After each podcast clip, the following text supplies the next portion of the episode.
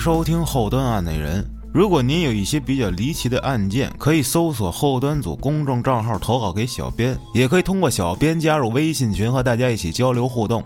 另外，音频节目无法表达的图片或者视频文字，也会在公众号每期节目的推文里呈现。大家好，我是安徒生。今天啊，继续顶个班儿。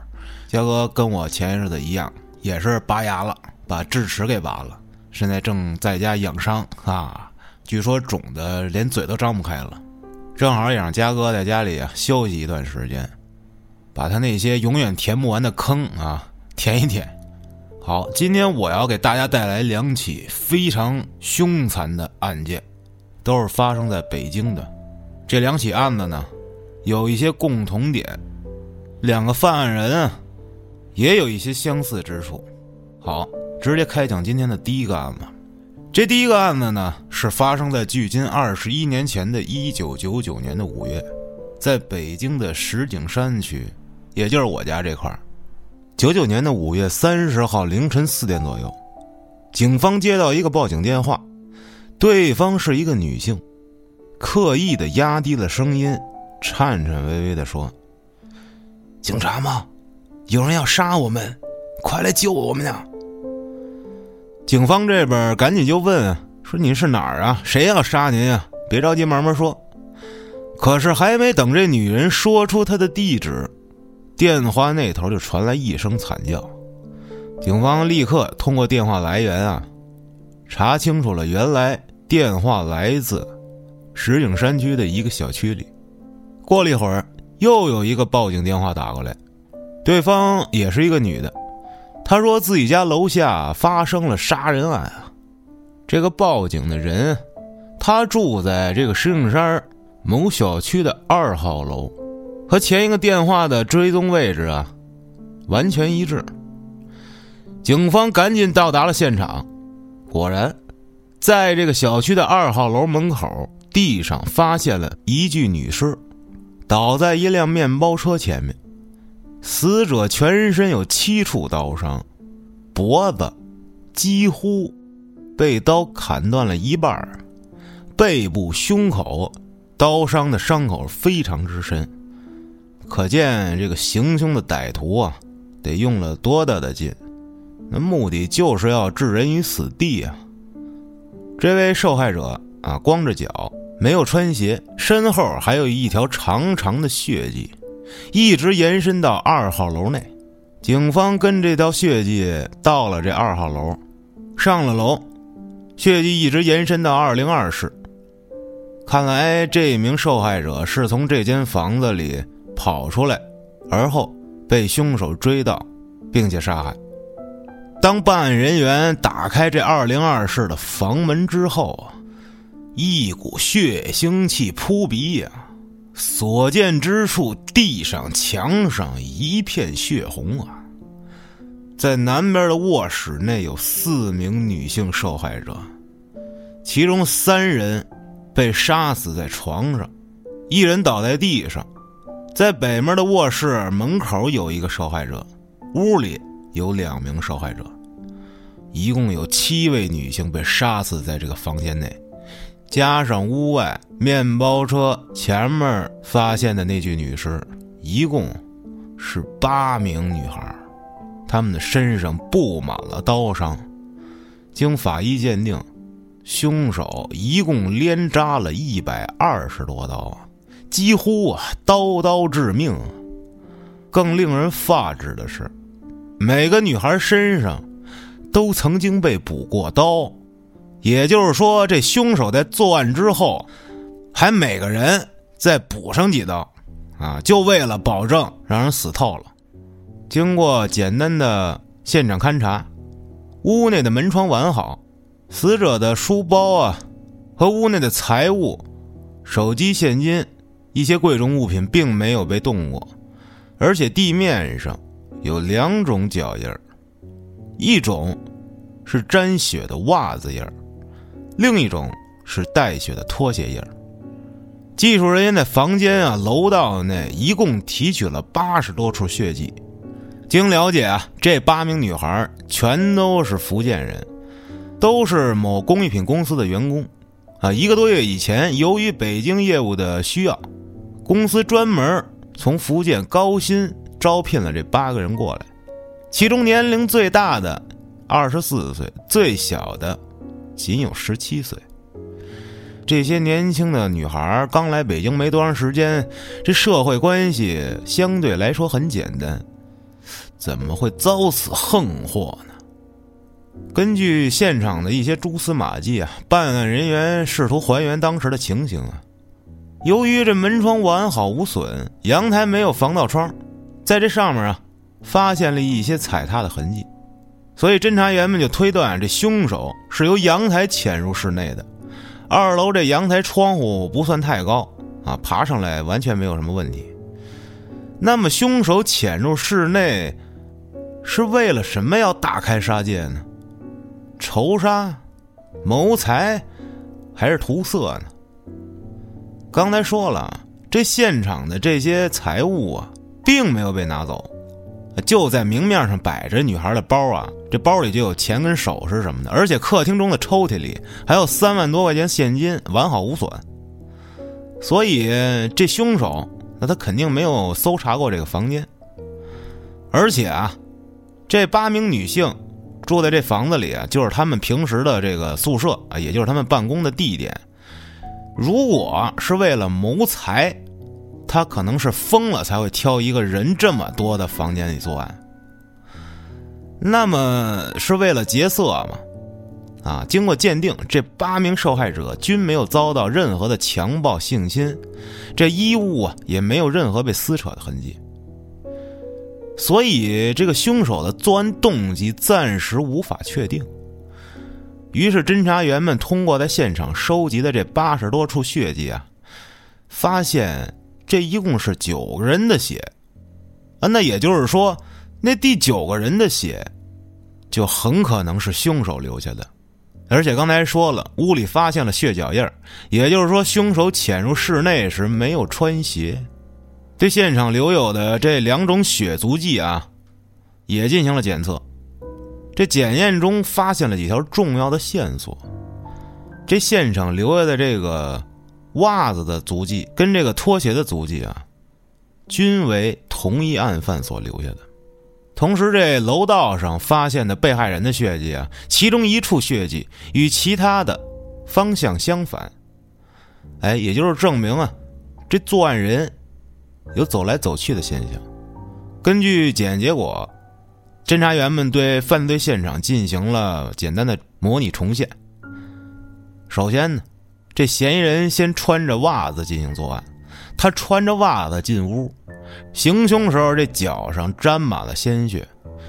由于这沾血的袜子啊太湿了，有点滑，所以呢他穿上了死者的拖鞋，在中心现场跟楼道来回走动过，结果这鞋上啊沾上了六个人的血迹。下一步呢就进行了周边的走访排查。侦查员们询问这二号楼的居民的时候，发现了一个可疑的人，是这八名受害人的邻居。调查到他的时候，问他当时案发的时候在哪儿，发生了什么，有没有听到看到打斗的声音。这个人声称没有听到任何响声，这就引来了警方的怀疑。这个人家是二零幺，案发现场是二零二。他怎么会听不到任何声呢？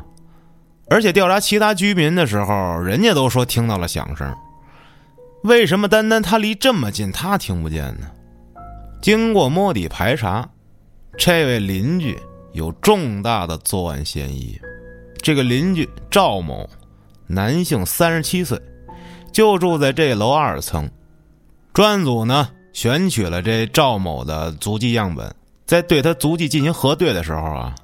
这个赵某表现出了非常的不愿意啊，极度不配合，有时候老提着腿勾着脚，就是不愿意往下踩。这其他的啊，家家户户都经过了警方的足迹鉴定啊，都非常配合，唯独这老赵啊，非常可疑。经过比对，现场留下的左足印与这个赵某的左足印完全吻合。在现场检验出的第九个人的血迹，和这个赵某 DNA 一致。另外，办案人员在这赵某家里搜出了剪碎的衣服和裤子，还找到了作案时的凶器，证据确凿啊！这位邻居老赵，就是杀害这八名女性的凶手。那么，这老赵到底是怎么样一个人呢？他为什么要如此残忍的杀害这八个人呢？咱们说说这老赵啊，他呢就是这当地人，这高中毕业以后干过临时工。啊，在这个某机床厂当了一名工人，他的这爱人呢，是这小区里的话务员，有一个五岁的儿子，刚进托儿所。据这老赵单位的领导说啊，这个赵某的工作表现还可以，并且他没有任何的犯罪前科跟劣迹。说这个人啊，性情内向，啊，不善言辞，什么事儿都老闷在心里。啊，平常根本没有发现这个人有什么，哎不一样的地方，就可以说很不起眼这么一人，啊，大家都觉得这这有一老实人。可是这位大家眼中的老实人是如何一步步变成了这杀人恶魔的呢？在这九八年刚入秋的这会儿，老赵隔壁啊搬过来八位姑娘，这老赵每天见这八个女孩啊。打扮的漂漂亮亮、花枝招展的，跟他见了面还冲他礼貌性的点个头。这老赵便打听起来他们的来头。哎，问了一圈，知道了，原来这几个来自福建的女孩啊，是这北京某大商场的导购员，啊，从事这个首饰、珠宝生意的。这老赵住的这屋啊，他的东南屋的窗户正好对着这二零二室的这阳台。哎，也就是说。这老赵能够通过这窗户啊，观察到旁边这个屋子。哎，巧的是，这会儿天呢也不是很冷。这二零二室这阳台的这窗户啊，它总开着，啊，甚至连这阳台的大门经常一宿一宿的也不关。这老赵啊，看着这帮女孩一点防范心理也没有，并且经常开着阳台，心里。就萌发了邪恶的想法，他认为这隔壁的这八名不速之客，对他的心理造成了非常大的影响，让他认为这群姑娘在北京有这么好的工作，年轻漂亮，比他挣得多。这一对比，这老赵内心居然衍生出了嫉妒和恨意啊！在他看来，就是他们。抢走了他这个本地人的工作机会，所以他自己生活的不好。渐渐的，这老赵对这八个姑娘啊怨恨至极，决定抢他们一下子。于是呢，就在这九九年五月三十日晚，老赵的妻子又到小区的总机房上夜班了。这下半夜，这老赵从窗户探出头，朝这隔壁方向一看，嘿，这屋里黑着灯。静悄悄的，这阳台的窗户啊又敞着，哎，这阳台的门也没关。行了，机会来了。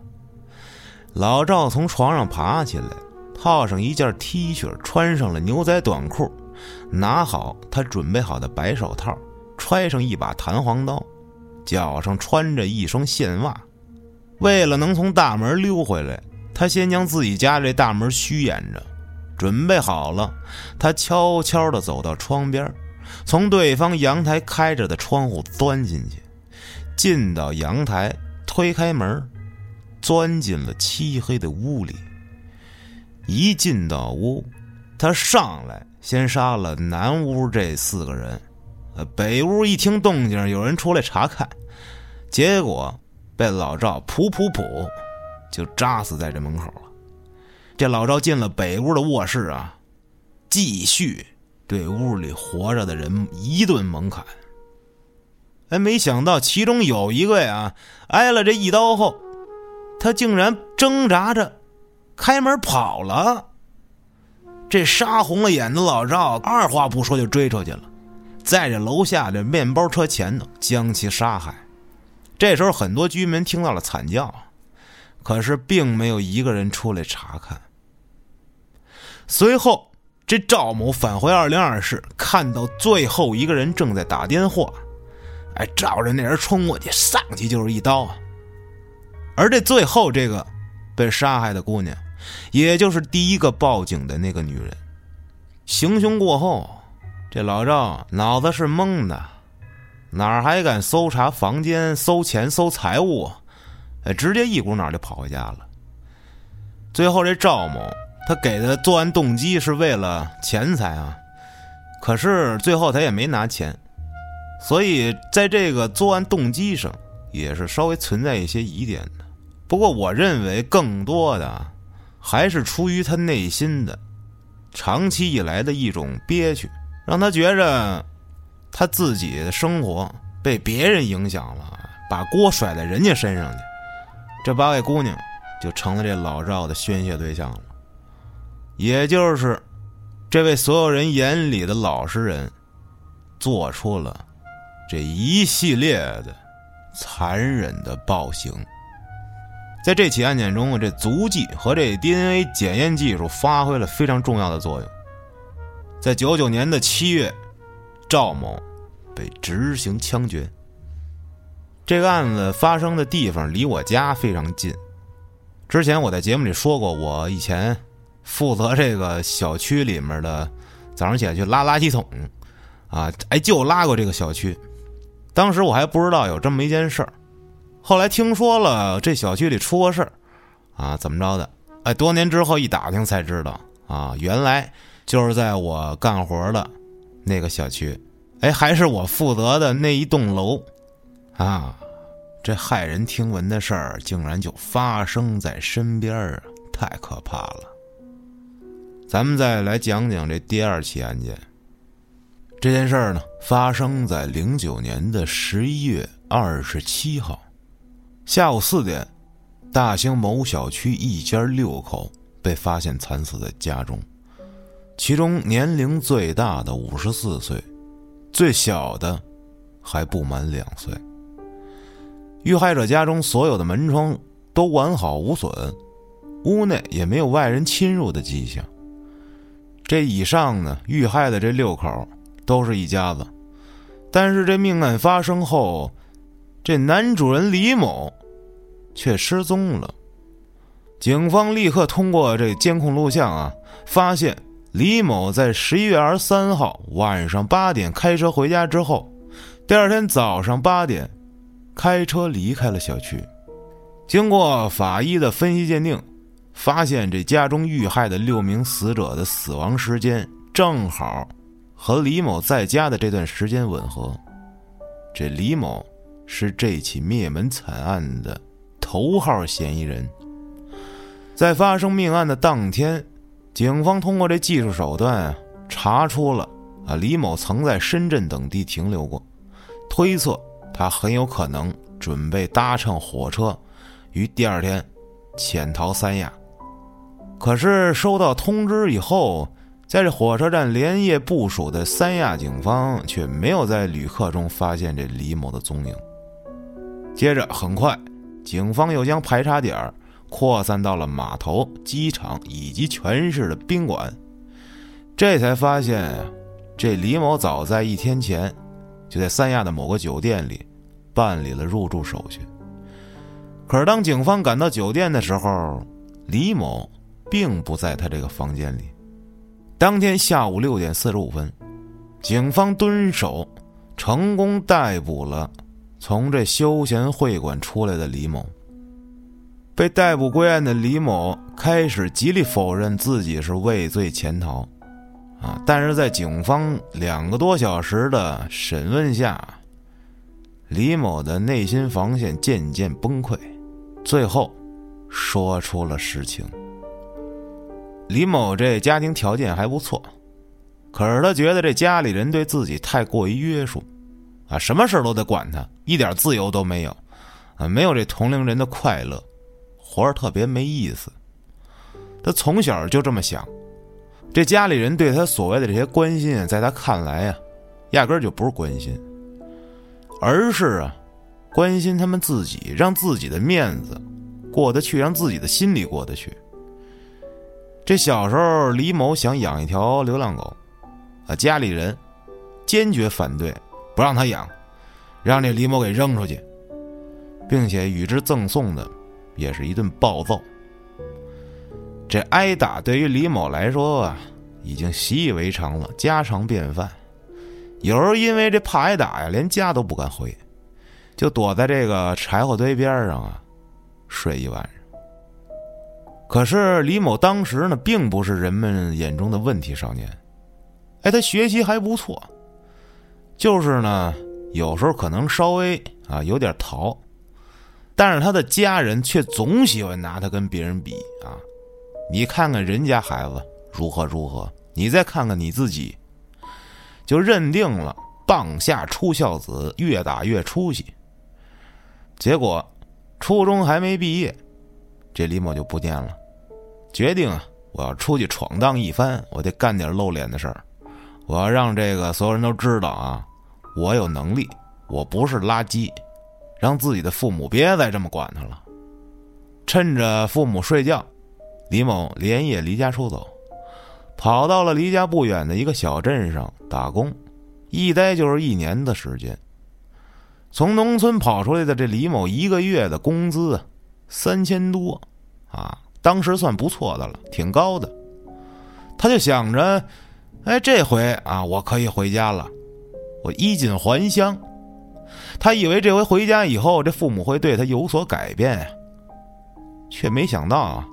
这结婚成家了以后，父母管他管的更严了，就好像自己的人生啊，就被他父母掌控了一样。生孩子，一个不行啊，说什么就得让他再生一个。那个时候还没开放二胎呢，哎，就算是罚钱啊，你也得给我生。所以，这李某就一直怨恨自己的父母。对于他的妻子呢，也是因为其中这个限制他自由这一点，说刚谈恋爱那会儿，哎，刚认识那会儿俩人感情特别好，而且还合伙做生意，啊，越做越大。后来成了家之后，一下就不对劲了，就变了味儿了。互相怀疑不说吧，这妻子呢还会跟他父母串通一块管他，啊，哎，不是管他要钱，就是规定他你得干嘛干嘛。你得什么时候回家？动不动就限制他各种，动不动就吵架，哎，让这李某觉得这婚结的真的是太操蛋了。这李某的妹妹呢，没事儿啊，还老给自己打小报告，啊，自己偷摸干点啥，得，还老让这个妹妹给出卖了，捅他老爸老妈那儿去，捅他媳妇那儿去。哎呦，这李某对家人啊积怨已久，自己性格又内向，没有办法及时解决这些家庭矛盾。当他被压到一定程度的时候，一个小小的火苗就能把整个人给点着了。零九年的十一月，李某觉得心情啊非常烦躁啊，想出去散散步，就买好了一张去深圳的火车票。如果那天要是能走啊，也许出去逛逛，回来啥事儿都没有了。可是，这当天，李某的父亲啊，要参加这个亲戚的婚礼，哎，让这李某开车送他们过去。结果这趟深圳也是没去成。哎呀，没去成也就算了，他还在这亲戚婚礼的现场，让自己老爸当众数了一顿，责怪一番。你这么着吧，你那么着吧，哎，这李某当时啊没说什么，结果晚上在一块吃饭的时候，媳妇又打电话，不断的问他你在哪儿呢？你干嘛呢？你跟谁在一块呢？你怎么着怎么着怎么着怎么着？查岗。这时候李某已经因为他自己的旅行泡汤啊，父亲的数落啊，烦躁的不行了，又加上这妻子这一顿催啊。啊即便这样，他还是按照妻子规定的时间啊回了家。回到家里，哎呀，行了，这折腾一天了，我上床睡觉吧。嘿，这媳妇儿啊，刚一见他回来，上来就问：“你怎么回来那么晚？啊，一顿责备，叨叨完了，还管他要钱。这李某的媳妇儿王某啊，是做这个安利的，每个月都有这个业绩需要他们去完成啊，但是呢，他老完不成，哎，就得自己掏钱啊买这东西啊维持自己的业绩，而这钱基本上都是这李某在掏。这又到了月底了，哎，快交业绩了，跟以往一样，又是不及格。不过这会儿的李某依然还像往常一样的答应了。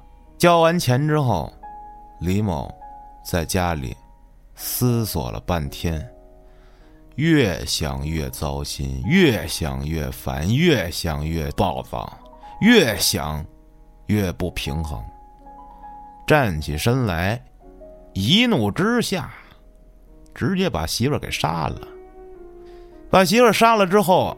这李某躺在床上，开始琢磨，琢磨半天不解气，越想越恨，啊！一歪头看见这妹妹这房门没锁啊，一把推开房门，就看见这正在玩电脑的妹妹啊，普普也给弄死了。